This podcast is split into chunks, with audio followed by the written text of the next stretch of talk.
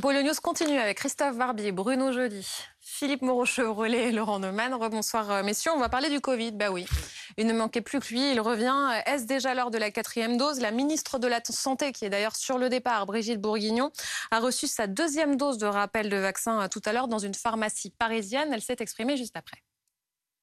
Nous sommes attentifs. Il y a une circulation du virus qui est euh, plus intense dans les pays européens et donc aussi en France y compris notamment en région parisienne. Donc nous sommes en vigilance. Et euh, ce que je souhaitais faire aujourd'hui, c'est démontrer et surtout faire un rappel au fait que euh, la vaccination reste l'arme la plus utile et qu'elle s'adresse notamment en ce moment aux personnes les plus âgées, immunodéprimées. Donc je lance un appel à cette vaccination qui doit être maintenue, soutenue. On est aujourd'hui à ce rappel vaccinal pour les personnes de plus de 60 ans déjà éligibles. Euh, et je lance cet appel aujourd'hui. Bonsoir Mircea Sofonea, vous êtes maître de conférence en épidémiologie et évolution des maladies infectieuses à l'Université de Montpellier. Il fut un temps où vous étiez tous les jours à, l'antenne. On pensait le Covid un, peu oublié et il revient. Est-ce que vous pensez que cette septième vague, il me semble que c'est la septième, euh, risque d'être importante? Bonsoir. Euh, importante, c'est possible en termes de contamination. La traduction en termes hospitaliers est encore incertaine. Euh, tout, tout, ça parce que euh, en fait, on n'a quand même pas suffisamment de recul sur euh, la, virulence relative de BA5 en particulier, ce sous-variant d'Omicron, l'efficacité vaccinale après, on va dire, 5, 5 mois, et aussi la, possibilité de réinfection et la, la prévention d'une précédente infection vis-à-vis d'une forme grave Omicron BA5. Donc euh, oui, c'est une vague qui s'annonce plus importante que celle qu'on a pu connaître qui était marginale de, BA2. C'est pour ça qu'en termes biologiques, on pourrait même parler de huitième vague. Euh, et ensuite, la, question se pose plus tellement en termes de saturation des services de, soins critiques, mais de tension hospitalière dans un contexte estival euh, qui est souvent lié à un sous-effectif. Et comme on l'a pu le voir dans d'autres sujets sur votre chaîne, par exemple, sur les problèmes dans, les, dans certains services d'urgence. Là, la consigne qui est donnée euh, concerne les plus âgés, ceux qui ont plus de 60 ans, de faire la quatrième dose euh, maintenant pour s'assurer un été et un automne tranquille. Est-ce qu'il faudrait que tout le monde y passe? Alors ça, c'est une excellente question. évidemment, la vaccination contribue à renforcer les, la, la, protection vis-à-vis -vis des formes graves et aussi à limiter euh, la transmission secondaire et l'infection, même si ce n'est pas aussi élevé euh, que l'on souhaiterait. Compte tenu du fait que euh, le problème sont a fortiori pour les personnes âgées, dont les, formes graves, et qu'en France, on ne s'est pas vraiment posé la question de l'impact sanitaire à long terme du Covid long, du risque de maladies cardiovasculaires liées euh, aux infections qui peuvent être récurrentes désormais par le SARS-CoV-2, tout ce qu'on appelle les syndromes post-aigus, eh bien, euh, effectivement, c'est avant tout les personnes âgées qui sont, qui sont à la cible d'une, on va dire, d'une campagne de, vaccination pour cette vague. La généralisation, elle peut tout à fait se comprendre et il y aurait un intérêt fort de santé publique, mais je doute que les Français euh, dans leur immense majorité, acceptent euh, une vaccination régulière, parce que c'est bien sûr vers ça que l'on s'oriente compte tenu du déclin immunitaire et euh, de l'évolution virale qui sélectionne désormais pour des échappements immunitaires. Donc ça veut dire que si on se vaccine maintenant on va dire, les personnes les plus jeunes, est-ce qu'elles sont prêtes à se revacciner en décembre lorsque la transmission sera plus élevé avec potentiellement un variant encore plus différent. Et donc, euh, il manque ici une concertation collective que la guerre en Ukraine puis euh, les, deux élections ont un peu euh, laissé de côté.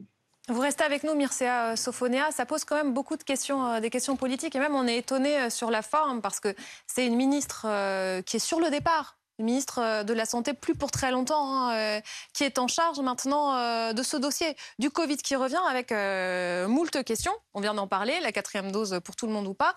Et même le, masque dans les transports, est-ce qu'il va falloir le, remettre? Il faut que ce soit tranché assez vite. Donc, si je résume, 80 000 cas par jour. on a supprimé les gestes barrières dans les lieux publics, notamment, vous avez raison, dans les transports. Ça va être très dur d'y revenir. La vaccination des plus âgés, elle est extrêmement lente. Euh, on a un ministre qui est en intérim et qui va devoir changer. On n'a jamais eu un hôpital aussi fragilisé. Donc il faut espérer que ces 80 000 cas envoient très peu de monde à l'hôpital parce que l'hôpital n'y survivrait pas. Il faut espérer, pour l'instant, on ne sait pas. Absolument, c'est pour ça que mm. c'est pour ça que je suis prudent. Euh, et en plus de tout ça, à partir du 6 juillet, on parle beaucoup de la loi pouvoir d'achat, mais figurez-vous qu'il y a une loi sanitaire qui est en mm. préparation parce que toutes ces mesures de freinage potentiel d'une épidémie qui pourrait redémarrer très fort à la rentrée nécessitent de voter une nouvelle loi. Eh ben, dans, dans, les circonstances actuelles à l'Assemblée, c'est vrai que tout ça est extrêmement compliqué. Je peux vous dire que dans les hôpitaux, les gens sont extrêmement inquiets de la situation politique pour cette raison-là. Il nous faut un nouveau ministre de la Santé vite. Oui, il en faut un. on a, on a exfiltré Véran pour le mettre au Parlement, le pauvre. D'ailleurs, il s'en plaint, il dit Je suis passé d'une situation abominable pour gérer le Covid à gérer le Parlement.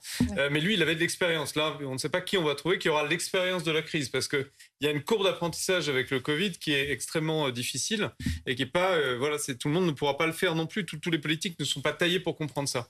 Ce qui est frappant dans la situation française, c'est le problème de communication. On n'a pas expliqué aux gens qu'il allait se faire vacciner, qu'il fallait se faire vacciner régulièrement. On n'a aucune politique d'envergure, aucune campagne de communication d'envergure pour faire ce que fait Brigitte Bourguignon c'est-à-dire dire aux seniors qu'il faut qu'ils aillent prendre leur rappel. C'est pas optionnel. On n'a aucune campagne pour informer là-dessus.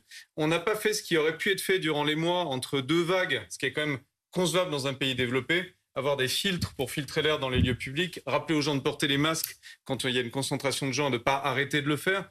Euh, on devrait avoir des capteurs de CO2 pour savoir quand les gens sont en risque. Tout ça, on ne l'a pas fait parce qu'en fait, on réagit uniquement au stimulus.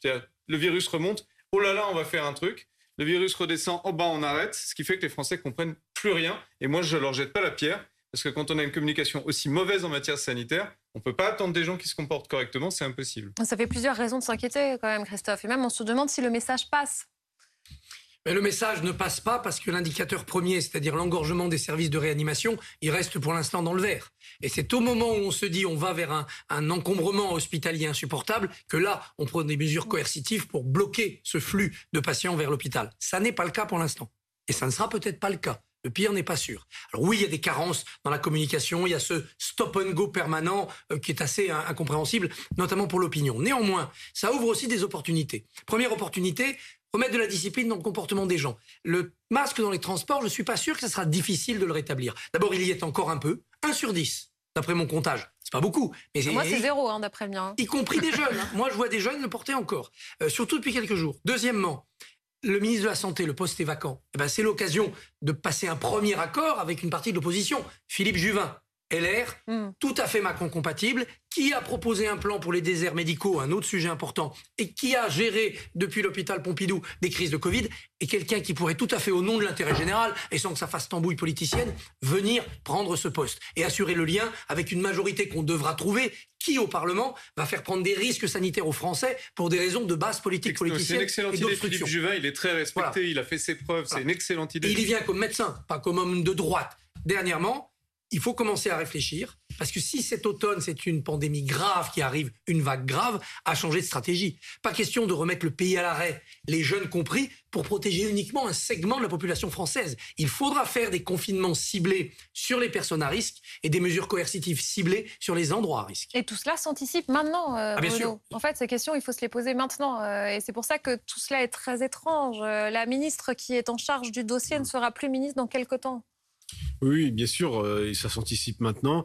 Et là, il y, a un, moment de, flottement parce que bah, il y a une ministre de la Santé qui va partir. On attend le, remaniement. Alors après, c'est pour l'instant le même directeur général de la santé. Il y a toujours euh, le même président du conseil euh, scientifique. Alors c'est vrai qu'en plus tout ça sont tous des, des personnalités qui sont plus ou moins sur le, sur le départ ou qui ont déjà fait savoir qu'elles voulaient euh, euh, passer la main parce que c'est une crise qui a été absolument épuisante pour euh, ceux qui ont été en première ligne. donc, je, pense que beaucoup de postes vont changer euh, cet été et il faudra évidemment un nouveau ministre de, un nouveau ministre de la Santé avec des messages qu'il faudra effectivement cibler. Moi, je suis assez d'accord avec, euh, avec ce que dit Christophe. on ne pourra pas avoir la même stratégie que celle qui fut euh, adoptée lors du, évidemment pas lors du premier confinement, mais même les stratégies du deuxième et troisième confinement seront difficiles à réitérer cette fois-ci. Mircea Sophonéa, une toute dernière question. Quelles sont les raisons de cette flambée? Vous parliez tout à l'heure des, des deux frères d'Omicron, BA4 et et, BA5, euh, on a l'impression que les patients traînent le virus plus longtemps et que les symptômes sont plus sévères. C'est ce que vous voyez aussi? Alors, euh, il y a, des, signaux dans ce sens. Euh, une prépublication par des collègues japonais qui montrerait qu'il y a une plus forte pathogénicité de BA5, mais attention, donc c'est in vitro. il n'y a pas de confirmation épidémiologique publiée qui, qui, fasse consensus. C'est quelque chose qui mettra du temps à arriver. Par exemple, pour Omicron B1, le tout premier, il a fallu attendre le mois de mars euh, pour l'avoir euh, publié. Alors maintenant, euh, la reprise elle-même, qui n'a rien à voir avec la, virulence en tant que telle, elle est due à deux facteurs qui jouent conjointement. Le premier, c'est le déclin immunitaire. Au bout de cinq mois, la, protection d'un vaccin est environ de 10% vis-à-vis d'une infection, mais elle est de plus de 75% pour les formes graves. Ça, en revanche, euh, c'est inévitable. Hein. Là, pour le coup, euh, ça veut dire que même s'il n'y avait pas eu euh, de nouveaux sous-variants, eh bien, c'est BA2, celui qui était majoritaire au mois de mars, qui aurait fait une reprise épidémique, mais certainement à la rentrée.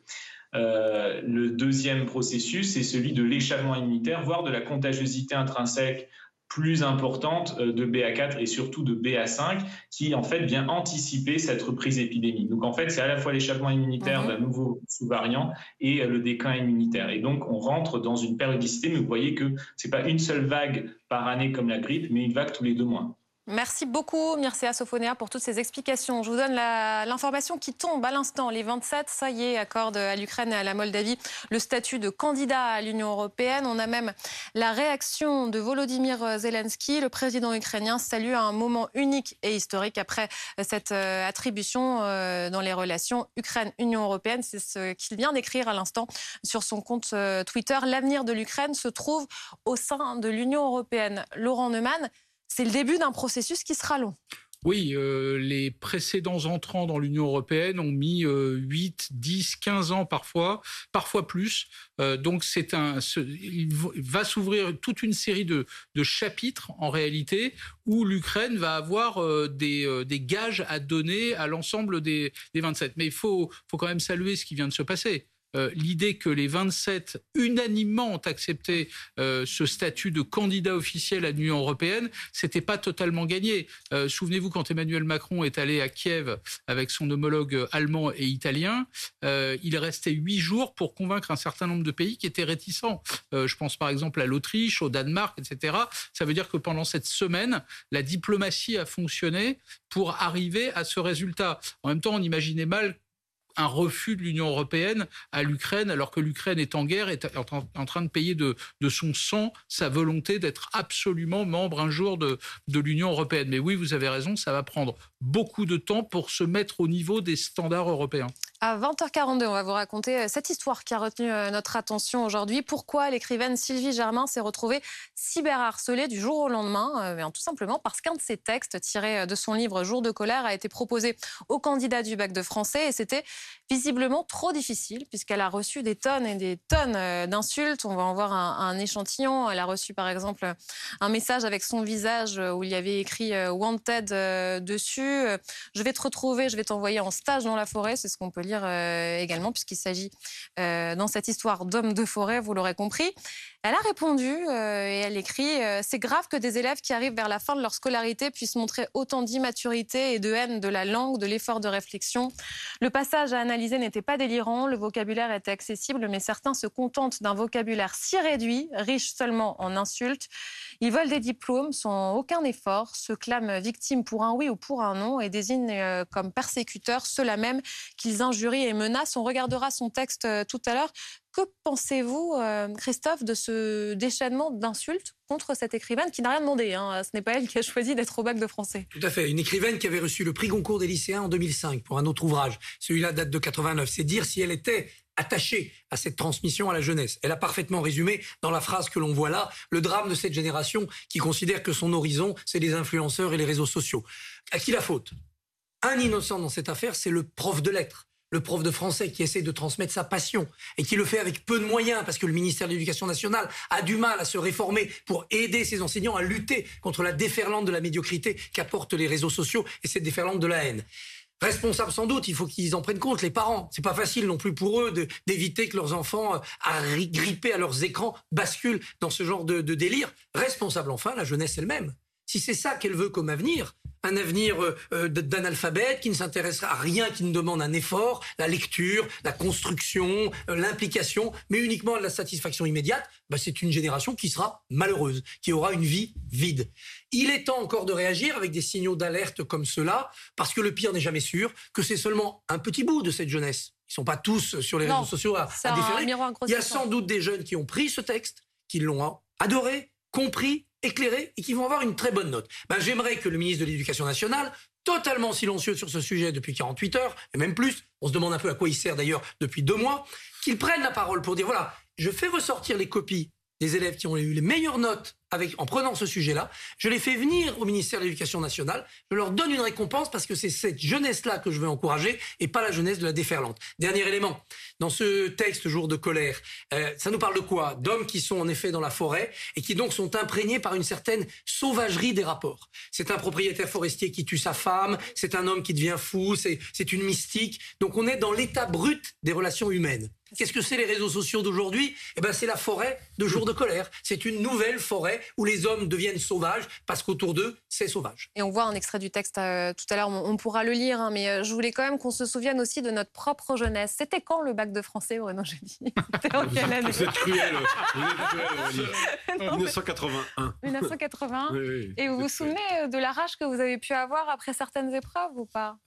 Euh, non, je n'avais pas de rage. J'étais, j'étais un élève euh, normal. Euh, non, non, pas de rage, peut-être. Non, mais j'étais, j'étais, j'avais des difficultés en mathématiques. Donc, oui, j'avais un peu la rage parce que j'arrivais pas à avoir la moyenne. Vous vous énerviez contre Pythagore ou Thalès. Voilà, je me battais contre Pythagore et Thalès et, et il gagnait toujours. et vous, Laurent? Eh ben moi, ça m'a rappelé quelque chose cette histoire. Ça m'a rappelé ma propre histoire. C'était pas pour le bac, c'est pour le bac blanc. Vous savez, on passait un bac blanc avant le vrai bac et on nous avait proposé un texte d'Alain Robbe-Griès, qui était un des, une des plumes de, de nouveau, roman. avec Nathalie Sarraute, etc. Un extrait de La jalousie. Et on n'avait pas pu prendre le texte parce que, très honnêtement, on n'avait rien compris. Mm. Et je me souviens très bien que euh, le lendemain ou le surlendemain, on était tous allés voir en délégation le prof de français en disant mais euh, on n'a rien compris, pourquoi vous avez choisi ce texte, etc. Mais on était allés en discuter avec lui. Et du coup, bah, on avait eu droit à un petit laïus sur Alain Europe Grillet. Vous n'avez pas oublié. Le, ah ben non, je m'en souviens encore. Et du coup, j'avais lu en la même temps, c'était hier. J'avais, ah bah, c'était la même. Je crois que c'était la même année que Bruno jeudi. Voilà, mais je m'en souviens encore. Voilà, mais il n'y avait pas les réseaux sociaux, il n'y avait pas de téléphone portable. Euh, les conseils qu'on peut donner à Sylvie Germain, qui sont les conseils qu'on donne à toutes les personnes qui ont ce type d'affaires, ne pas réagir à chaud parce qu'elle elle, s'est sentie agressée, insultée. Elle a probablement été beaucoup, mais c'est pas. Il faut relativiser. Elle s'est détachée, oui. C'est quelques gamins. Euh, ensuite, c'est pas c'est pas écrit. C'est pas des gens visiblement qui ont une grosse réussite scolaire qui l'ont écrit si on compte le nombre de fautes. Donc il faut aussi tenir compte. Et je pense qu'il y a une sorte de compétition à celui qui fera la blague la plus drôle. Il faut laisser passer la blague et puis après essayer de faire de la pédagogie sympathique. Rire le plus les autres. On est encore dans, dans la salle d'école. Ce qui est intéressant, c'est qu'ils s'en prennent à l'auteur. Oui. Et, pas, et, pas, au jury ou au Il pourrait s'en prendre à l'éducation nationale. mais vous vous souvenez en 2014, c'est Victor Hugo qui s'en était pris euh, plein la poire. Euh, Victor il Hugo. était là pour répondre. Je cite. oui, c'est ça. Mais c'était pour montrer. La leçon, c'est que la prochaine fois, ils prendront des écrivains morts parce qu'on ne pourra pas leur écrire. C'est une forme de dictature de la médiocrité. Abaisser le niveau jusqu'à ce qu'on vous dise que pour nous, ça va. Les écrivains morts n'ont pas un niveau inférieur aux écrivains vivants. Heureusement, heureusement que non.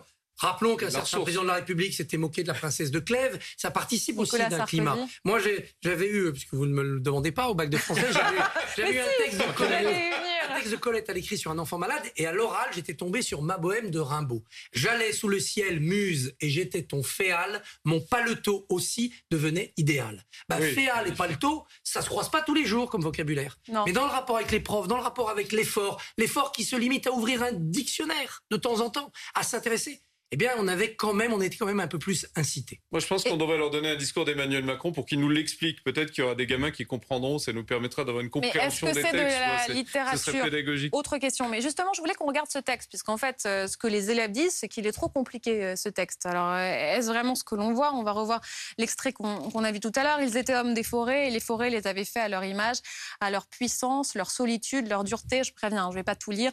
Dureté puisée dans celle de leur sol commun, ce socle de granit d'un rose tendre vieux de millions de siècles, bruissant de sources trouées d'étangs, partout saillant d'entre les herbes, les fougères et les ronces.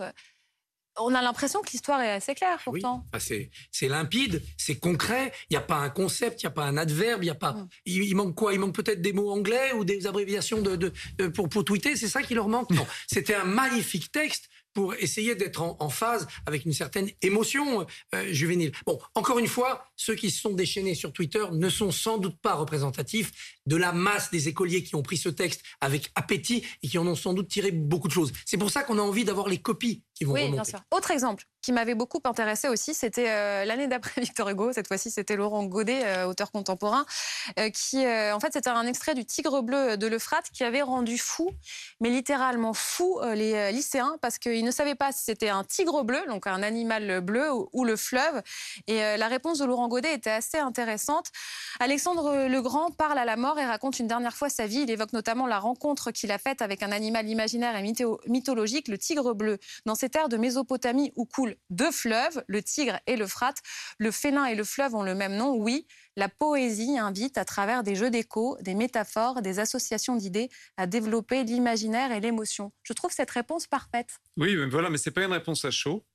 Il braque pas les gens, il dit pas aux gens vous avez tort de m'attaquer. Il essaie d'expliquer. Je pense que c'est ce qu'aurait dû faire Sylvie Germain, mais pour ça, il faut attendre un peu et pas réagir sous le coup de l'émotion. Donc vraiment, le conseil, c'est quand ça se passe, laissez passer l'émotion. Vous-même calmez-vous et après, essayez de comprendre et d'expliquer parce que comme ça, on dialogue. Autrement, il n'y a pas de dialogue possible on s'agresse mutuellement. C'est ça qui est dommage dans cette séquence. Oui, est-ce qu'il faut regarder euh, cette génération en particulier, euh, se dire euh, c'est la génération des écrans qui ne lit plus aujourd'hui? Mais non, parce que regardez, même Laurent Neumann, il pensait ça. Il, si, si tu avais eu Twitter à l'époque, tu aurais tweeté, je suis sûr. oui, mais Christophe ne dit pas la même chose, ni Bruno. Sans doute, sans doute. Mais c'est vrai qu'on s'est posé la question quand, on, honnêtement, on n'a pas compris ce texte, mais parce qu'on n'y était pas préparé, que c'était le nouveau roman. depuis, je l'ai lu, La jalousie, et c'est vrai que c'était pas simple. Quand on n'a pas les clés, c'est pas simple. Est-ce que c'est générationnel? C'était ça ma question. Et je vois, il y a votre propre exemple personnel, mais si on parle de notre époque, non, mais le lieu commun consiste à dire en gros que les jeunes de notre époque euh, sont nuls, que le niveau a baissé, etc. C'est sans doute vrai pour certains. Ça n'est pas vrai pour tout le monde, et Christophe le disait, certains vont sans doute euh, lire beaucoup, euh, euh, aller au théâtre, s'intéresser à toute forme d'art, etc. Et d'autres, effectivement, vont être branchés sur les réseaux sociaux et passer leur temps à ça. Moi, ce qui m'étonne surtout, c'est leur capacité à se sentir victime. Parce qu'ils auraient pu s'interroger sur le contenu du texte. Pourquoi ils n'ont pas compris que dire, Pourquoi je suis bête On dit c'est la faute des autres. Non, d'ailleurs, l'écrivain, enfin l'auteur en l'occurrence, euh, a elle-même été étonné qu'on ait choisi cet extrait de texte totalement sorti de, son contexte. Donc euh, je me mets à la place de ceux qui n'ont pas lu le livre et qui ont découvert cet extrait, ça pouvait être déstabilisant. Je rappelle quand même que quand on est au bac de français, il y a d'autres sujets possibles. Il n'y en a pas qu'un. Donc ils avaient aussi la possibilité, plus... oui, c'est vrai, vous avez raison. de faire autre chose. Il y a la dissertation. Mais leur réaction, c'est de se sentir victime. Et il y aura l'oral. Il y aura l'oral. Euh, mais plus globalement, il faut se mettre aussi à la place des parents aujourd'hui de de jeunes qui passent le bac ou de lycéens, l'une des grandes difficultés, c'est l'enfermement des jeunes avec les écrans. C'est la grande difficulté des parents, euh, des parents aujourd'hui et qui n'aide pas, qui ne facilite pas justement euh, la compréhension de la littérature, la compréhension des, la compréhension des, textes. c'est factuel. Hein. En, tous les, en tous les cas, je pense que c'est vraiment un des fléaux. Euh, et de ce point de vue-là, c'est vrai qu'on aurait aimé entendre le ministre sur euh, cette question. Oui, vous êtes d'accord avec Christophe? C'était l'autre question que j'allais vous poser. Euh, c'est quand, même le, quand même le ministre invisible qui est en poste depuis 38, non, 30 jours. Et la période de réserve est finie. Hein. Et la période de réserve est bien finie. Comment vous l'expliquez alors euh, Peut-être qu'il n'a pas senti que cette affaire allait monter. Peut-être qu'il n'a rien à nous dire. Je n'en sais rien. Voilà. Je n'en sais rien, mais c'est vrai. On n'a pas le son de savoir hein, pour l'instant. Euh, mais j'espère qu'au minimum, il a passé un petit coup de fil à, la romancière en question pour euh, l'assurer de son soutien, au minimum. en tout cas, elle ne nous le dit pas. Mais autre... Ce matin à la radio, elle disait qu'il n'avait pas une nouvelle. Ouais, c'est hein. ça. Autre question dans la question, est-ce qu'il faut euh, arrêter avec les auteurs contemporains euh, ou pas? Non, non, bien sûr. On se l'était posé au moment de Laurent Godet. C'est pas par moins de littérature qu'on va s'en sortir, c'est par plus de littérature, mais sans doute avec des protocoles d'explication et de présentation. Encore une fois, le Goncourt des lycéens est la preuve qu'il y a une fin de littérature chez les, chez les jeunes. Il y a des concours d'écriture, il y a des ateliers d'écriture chez les jeunes qui ont beaucoup de succès. Non, non, il faut trouver d'autres passerelles. C'est l'occasion de parler de littérature aussi. Le fait qu'ils réagissent comme ça à un texte, malgré tout, c'est une réaction à un texte. C'est pas, c'est un moment où on pourrait faire de la pédagogie, où il faut avoir du dialogue. C'est, c'est pas négatif. Il, parle d'un texte. Il pourrait aussi dire, j'en ai rien à faire de l'épreuve du bac de français. C'était nul et juste l'oublier. Non, ils en parlent, ils s'indignent, ils réagissent. au moins il se passe quelque chose sur lequel on peut travailler en pédagogie. Oui, sans s'énerver contre leurs professeurs. Ils disent pas mon professeur Non. était nul, il Ils ne m'a rien appris. dire qu'ils vont mettre l'éducation nationale Ouais. là-bas non plus. C'est vrai que Papandia, il aurait pu dire quelque chose, parce que Pape, c'est un intellectuel qui défend les intellectuels. Mais au fond, c'est pas l'éducation nationale qui est en cause, c'est presque eux, dans leur rapport à la littérature, euh, qui, qui se passe un truc qui est, qui est de l'ordre du viscéral. Quoi. Ils comprennent pas un texte, ils reprochent au texte de pas le comprendre. Enfin, là, en l'occurrence, c'est dans leur rapport à l'autre. Oui, dans le Partir- rapport à. Partir du principe que ce serait donc la faute de la romancière d'avoir pondu un texte trop dialogue- il y compliqué a un pour eux. qui se passe entre des, gamins et Ouais. une romancière. Alors, c'est. Ça se, fait, ça se fait mal et ça se fait violemment et ça se fait de manière inacceptable. Mais, Mais ça peut être intéressant quand même. Il y a un truc Ouais. qui se passe. Ça peut déboucher sur Enfin, J'essaie d'être optimiste. hein. Oui, oui, non, mais vous avez raison, je pense qu'on peut l'être. Bien sûr. La semaine prochaine, mercredi 29, il y a la finale à la Comédie Française des petits champions de la lecture. Ils ont euh, 9 ans, 10 ans, ils sont en CM2. Ils sont 14 finalistes. Ils, ont, ils sont des dizaines de milliers à participer tout au long de l'année à ce concours de lecture.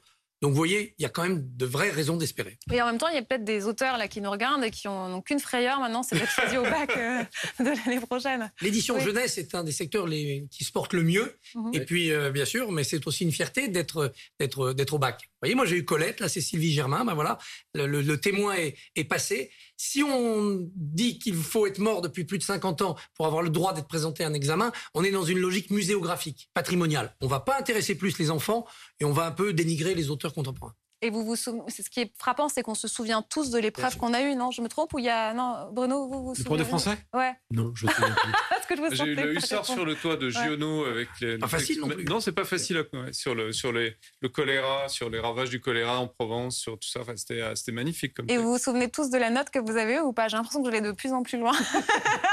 Christophe a la dioté excellente. oui, Christophe, ça Moi, en français, ça a été, en mathématiques l'année d'après, Ah, ça a bah, été beaucoup plus compliqué. Comme Bruno. Mais en français, juste, non, un petit 10. C'était Ouais, quand même assez C'est moyen. vrai, un petit 10, personne n'a à rougir. euh. Non, moi Non aussi j'avais des bonnes notes, mais en maths, j'étais assez mauvais. Ouais, bah est-ce que ça explique pourquoi on se retrouve ici? Bah Non, moi j'étais bonne en maths. Ah, et, euh, et en, et en bac de français? Mais alors vous, Alors, votre bac, j'avais- Aurélie, sais- votre bac de français, J'avais c'est eu quoi une alors très bonne que- note. J'avais eu l'albatros. L'albatros, Ouais. Donc en fait, Aurélie, vous avez plutôt des bonnes notes dans toutes les matières. Euh, non, non, non, non, non, non, non. Enfin, on C'est va pour pas ça qu'elle est présentatrice, c'est qu'on n'est que invité par hasard. Sauf Non. une mais ce que ça raconte aussi, c'est que ça nous marque, qu'on a appris plein de choses avec la Ouais. jalousie, etc. Et que nos profs de français font aussi. Enfin, pour vous, ça a joué un rôle, on le voit encore aujourd'hui. Fondamental. Ouais. J'aurais jamais fait de théâtre sans les profs de français. Je ne serais pas devenu un littéraire euh, sans, sans les professeurs de, de français. Donc c'est c'est un rôle séminal, comme on disait au 19e siècle. Ils m'ont ils m'ont mis sur cette sur cette voie qui est, qui est la mienne aujourd'hui. On finit avec un poème ou pas? Eh ben, pourquoi pas lequel? Demain dès l'aube, à l'heure où blanchit la campagne, je partirai. Je sais, vois-tu, je sais que tu m'attends. J'irai par la forêt, j'irai par la montagne. Je ne puis demeurer loin de toi plus longtemps. Magnifique. Alors ça, ça tombe souvent au bac Ouais. aussi. Ça, c'est pas difficile quand même. non, c'est vrai. quand même. Oui, et c'est ce qui fait que c'est aussi puissant aussi. Personne ne veut enchaîner. Hein. Certainement Non, pas après, non, après non, Christophe. Barbier.